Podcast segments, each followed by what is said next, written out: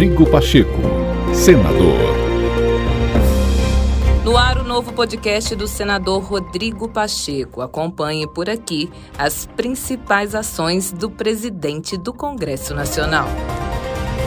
Em Belo Horizonte, nesta terça-feira, durante participação no 10 Congresso Mineiro de Vereadores, o senador Rodrigo Pacheco reafirmou que a pauta do Congresso Nacional não será paralisada em função das eleições.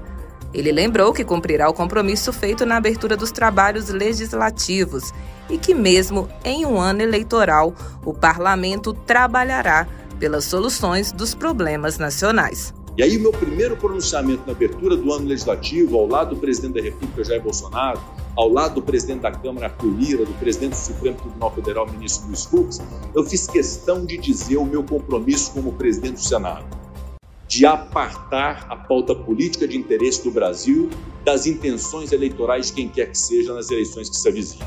Nós temos que aproveitar até as eleições e votarmos as pautas de interesse do Brasil o mais urgentemente possível. Afinal de contas, meus amigos e minhas amigas, o combustível já está a mais de R$ reais, em alguns lugares mais de oito com perspectiva de aumento.